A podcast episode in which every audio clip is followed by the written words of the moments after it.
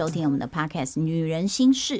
今天呢，我们请到的是桃园核心一孕生殖中心国际医疗部主任杨小轩医师。杨医师你好，嗨，桃子姐好，各位听众朋友大家好。在我我这个访问你们的同事哦，前面几周哦，其实大家都有谈到自己的这个个人的一些经历哦，那。刚好也有几位，就是可能求子之路就是比较稍微辛苦一丢丢，或者是在这个坐月子啊、喂奶的啊，都有自己痛苦的经验哦。那我想问一下，杨医师，你方便谈谈你个人的这方面的经验吗？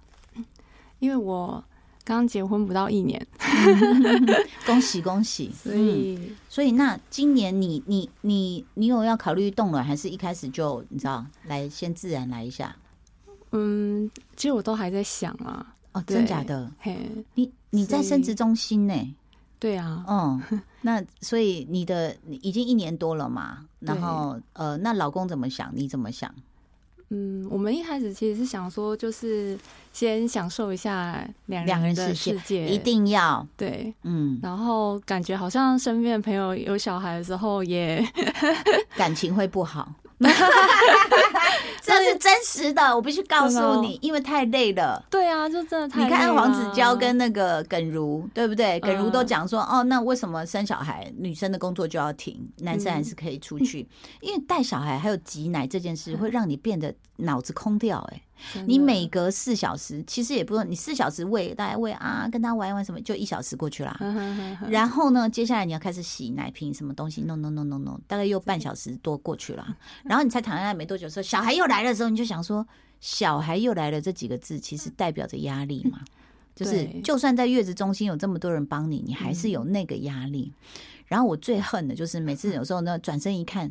我老公身材还是一如往常的好，然后我们为了生小孩，就是被叫面包超人啊，或者是我觉得我像头乳牛，我在月子中心补给补给补给，看着我自己，然后我就又形容憔悴，就像面对的那个那个镜子，又不可能化妆对吗？对，又没有办法用遮瑕膏遮一下黑眼圈再挤奶，然后我就觉得说我在干嘛？你要想这样的过程是最少三十天、四十几天。好，有人帮忙，还回到家没有人帮忙，我现在吓你，对吗？没有，而且没有，而且有时候像我们那时候之前妇产科。值班有时候男生他们就就是排值班，然后我们说，哎，你你怎么前几天值，怎么今天又值这样？然后他们就说，哦，不想回家带小孩啊。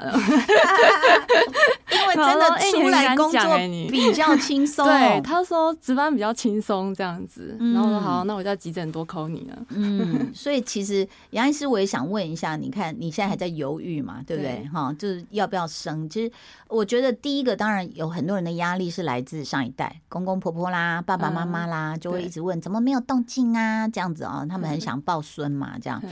那第二个压力有时候是年龄的压力，对对对。此刻我不想，但是我的那个警钟在叮叮叮。其实，在呃您的专业里面哦，就是真的差不多，我们都讲三十五是一个高龄产妇嘛。嗯。那但是也有四十几岁的这个女艺人，她生得出来的时候，大概到一个顶就是。就是差不多你停经的时候就没有希望了啦，对不对？对啊，一定的，停经就没有办法排卵，当然不可能。对对，而且但是现在停经是不是有那种很早就停经的？有，那就是早衰啦。哎，因为其实台湾平均停经年纪大概五十五十一岁左右啊，但是如果说你小于四十岁就停经的话，嗯，那我们就说这是提早停经。嗯，哎呀，所以现在其实呃，好像蛮多人都会呃推一个。观念就是说，哎，大家可以就是去检查看看自己的 AMH 嘛，嗯，呀，看说抽血吗？对，抽血，哎，就可以大概知道说，哎，你目前现在卵巢的库存量怎么样啊？对，嗯，然后是不是有早衰的状况？这样子是，千万不要说啊，我真的现在才三十岁，应该没事吧？很难说，就是因为一般健康检查是没有检查这些项目的。对，对不对？我们就检查肠胃啊，嗯嗯，要不要那个呃那个大肠镜啊？好烦哦，又要喝泻药，大概就是这些。然后细部的，可能你说那个 MRI 也没有。然后我们都还在肝胆肠胃啊，哈，或是什么那个那大概就是这些部位不。过这个其实是可以加做的啦。嗯，嗯一般那个就是健检诊所都有这个项目可以加做。哦，对呃可能因为我不嗯需要，所以我就没有 加到这部分。但请大家自己健检去加做这些项目啊，去对验一下。那所以你大概就会知道说，OK，我现在是还是就是年年华正好，还是说已经要进入一个就是慢慢嗯减少的这个排卵，对不对？对对，不 OK 年年龄还是最重要的啦。年龄还是很重要。哎，那有没有那种也是他很会保养啊，然后他他健身啊，他运动，然后作息好，那一直可以？你看过那个医学上的奇迹，到了几岁嗯他还是你知道吗？他的卵还是很多，活动力有啊就是很优质。可是因为呃，应该是说就是 AMH 它其实代表是量，嗯。可是品质的话还是看年纪。嗯。所以如果说，哎、你好像真的保养得不错，那你可能四十几岁的时候，你的 AMH 可能还很好，嗯。可能你抽出来可能有三啊、四啊这个指数，嗯。大概三四大概是平均可能呃二十几出头岁、三十几出头岁的那个数值，嗯但是你要想你的那个品质其实是差很多的，哦，对，因为它其实你就年多不代表一定好。，对对，就是譬如说你可能有，譬如说你一样每个月都有排卵，但是你一整年可能排出来卵只有一次，甚至不到一次是可用的。哦，对，但是年轻的女生她虽然说她 AMH 有一些早衰的问题，但是其实它每一颗卵子其实品质都不差，嗯。所以怀孕率来讲的话，其实还是质量在乘以数量啦。哦。对，它两个是相不相？当然质量我觉得还是更重要。更重要是更重要。所以我现在又要探你的隐私了，杨医师你自己有在量吗？有啊，所我跟以你是很透懂的，就是的我本来很透懂，嗯。现在就是因为我我因为我以前是早期是多囊性卵巢，嗯，对，不过就是大家就是几乎嗯。对，就是可能那个 AMH 指数是那种爆高的那种的，嗯。对啊，然后后来后来因为就是工作关系，他真的很劳累啦，嗯。然后最后其实就。也是那个 dramatic 的往下掉这样。大概几岁的时候开始往下掉？我大概去年验的时候，三十六岁，对对，还、不过还好，还有还有宝二啊。嗯，所以你自己看到这个数字，并不会影响说你有那个危机感，想要赶快去。呃，会啊，其实也是会有危机感。其实就呃都有在讨论啦。嗯嗯，，但是这一点我也想问哦，因为你是医师嘛，请问另外一半也是同行吗？同一个领域吗？不是，那你会不会想叫他去验一下他的精？嗯、难以启齿吗？还是偷偷取？啊！你说偷偷取吗？半夜偷偷取？我不小心哎、在外面的，然后再咻用针头给他取出来。哇，哎、我忘记我们叫他去验过、哎，好像很久以前有问过不。是，这我们一定要问你，因为其实像在我们这个连续几集讨论下来，我们都说男性有自尊问题嘛，不愿意面对嘛。但因为你是专业人士了，嗯那你要怎么？你要有一个知道 SOP 教我们一下，说我们怎么去开这个嗯口啊什么的。对，我觉得有时候真的蛮难的，而且尤其是我在诊间啊，如果说哎、你那个来验精子状况不太理想的时候，嗯。我都会在想说我要怎么样，就是委婉的告知，然后告知的他又不会觉得说嗯，就是太受伤这样子，因为我知道我曾经在这个嗯系列第一集，我跟医生建议说，你的精子好帅哦，就像 C 罗一样。但是 C 罗后来 坐板凳，因为都踢不进球。啊，你的精子是 C 罗，这样讲出去也比较好听那种感觉。真的吗？这样会啊？那如果他就量不多呢？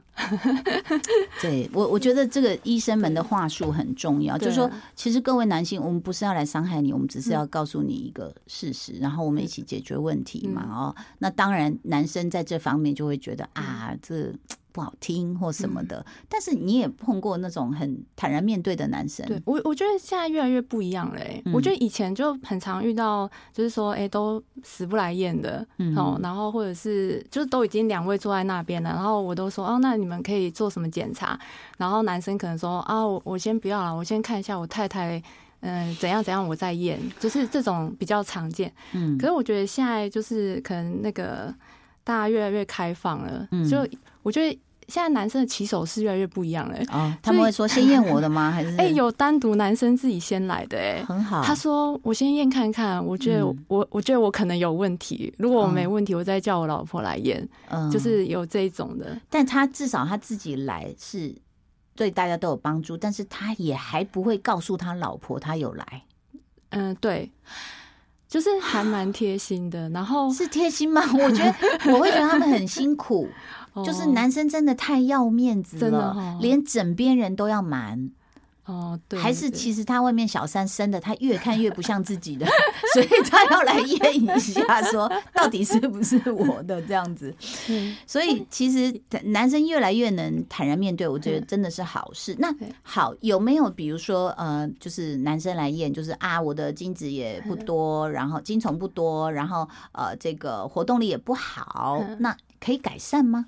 可以啊。什么方法？对，我觉得你知道为什么为什么女生会推动卵，但好像都没有听过男生推动精，对不对？嗯，对啊，那为什么男生三十五岁以上不要动精？可是不是说男生每天都是新鲜 fresh made，每天都是七十对岁了也是新鲜打就是因为男生的精子，它其实是会重新制造的，它不像嗯女生的卵子，嗯。它女生卵子它就是一出生就是在卵巢里面，它就嗯等待被排出来的那一天嘛。嗯。所以你四十岁排出来的那一颗卵就是四十岁啊，嗯。那当然品质不好。嗯。可是男生的那个精子，他睾丸一直都有制造精子的能力，嗯。所以他二到三个月是可以换一批的，你知道吗？嗯。所以男生就是说，男生的保养 CP 值是最高的，因因为它会变。对呀、你好好保养你的身体，你每天出来的品质就越来越好了对，呀。对啊，所以其实当然这这当中就是你一定是生活嘛，最简嗯一定就是生活作息，然后还有你吃的什么东西。不要抽烟，对对，嗯那烟是一定有影响的嘛。酒呢？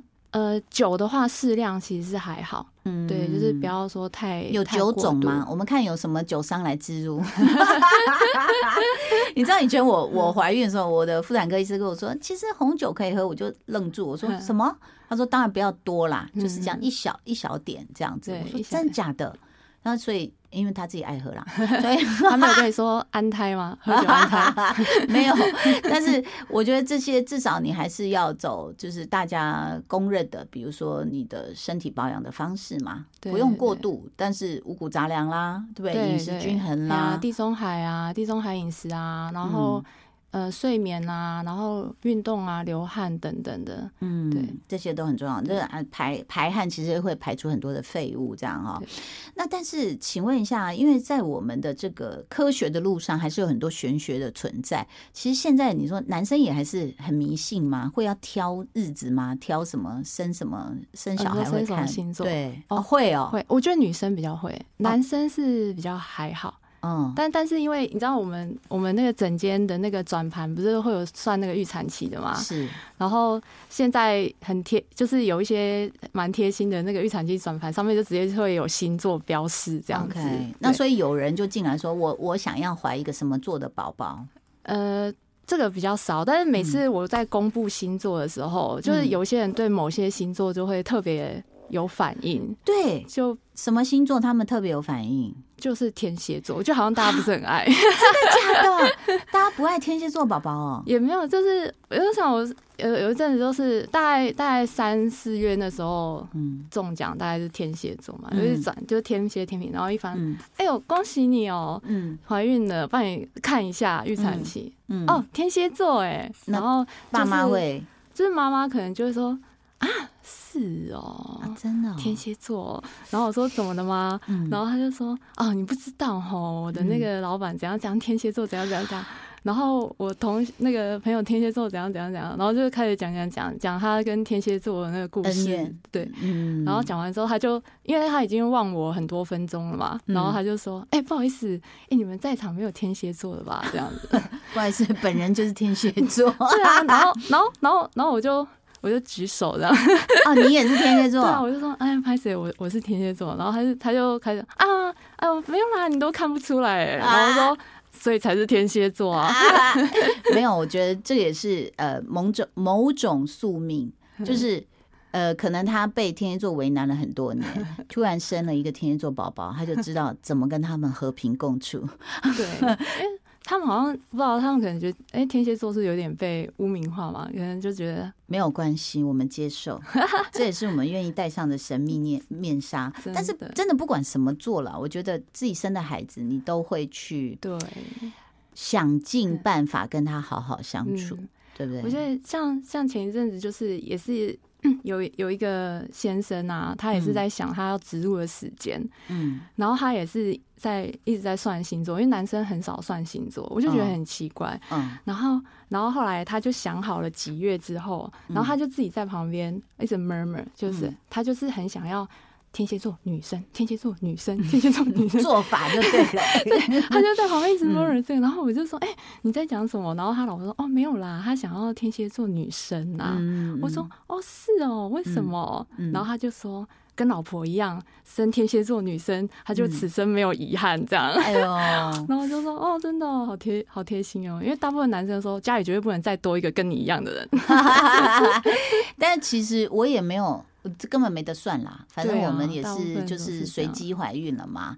然后我女儿金牛，我跟她蛮合，我很喜欢金牛座。然后我老公摩羯嘛，就小龙也摩羯的时候，我是有一点要昏倒的感觉，因为摩羯我真的有点摸不透。但话又说回来，其实是你自己的家人，是你自己的血脉的时候，你其实，嗯，我我讲你会想尽办法跟他好好相处，你也会更了解一个或许过去你误解的人种。嗯，对对对，不对？那但是其实我觉得去做这些咨询呢，就是虽然我们这四集聊的都是怀孕啊、生小孩，但其实在这个过程，如果说在因为你曾经流产呐，曾经有这个呃一个不好的经验，反而会更让你了解自己的自己的身体状况，对不对？嗯，对，会检查出这个什么样，就是你你或许你自己过去没有发现的，嗯。嗯。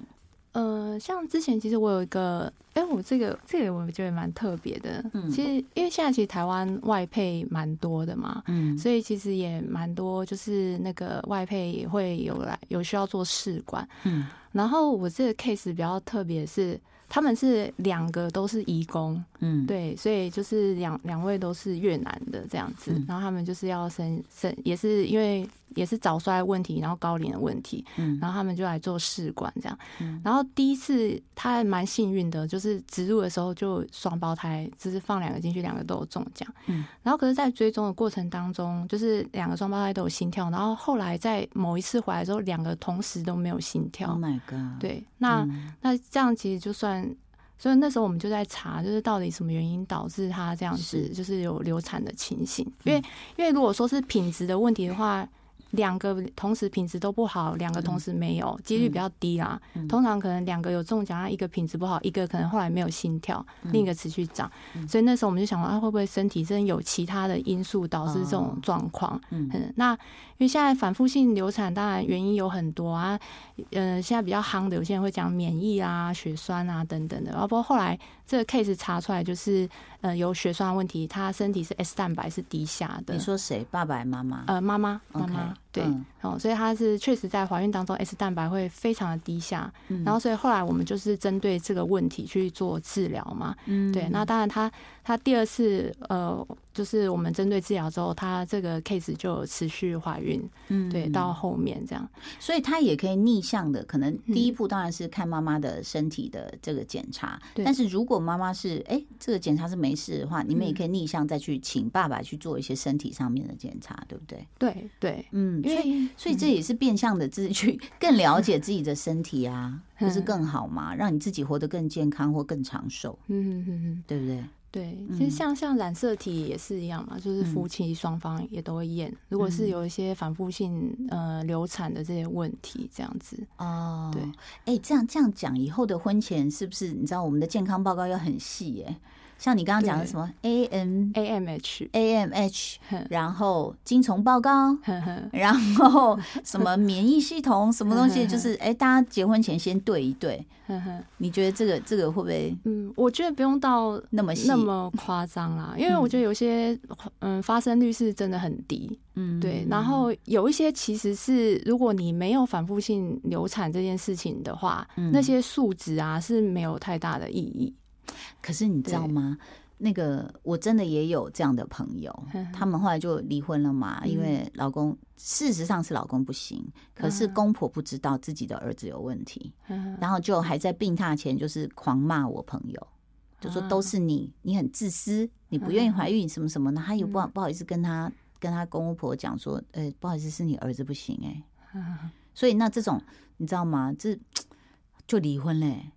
灵魂好伴侣，然后就因为这样的，所以我刚刚提的这种婚前协议，可能是假设你知道对方家他就是啊公公婆婆啊，或者是这个丈母娘什么，他就是有想要抱孙嘛，就是预设，就是说麻烦我们要传宗接代。那我觉得这个是不是也会是一个，也也算保护自己哦？因为你你说不定我就交了一个健康的检查报告给你们家，啊你你跨跨买好不？啊到到时候如果。发生什么事，就用公婆的力量督促他儿子自己去检查，对不对？对，对，也是，因为我觉得很多女性还是在这样的一个压力之下啦。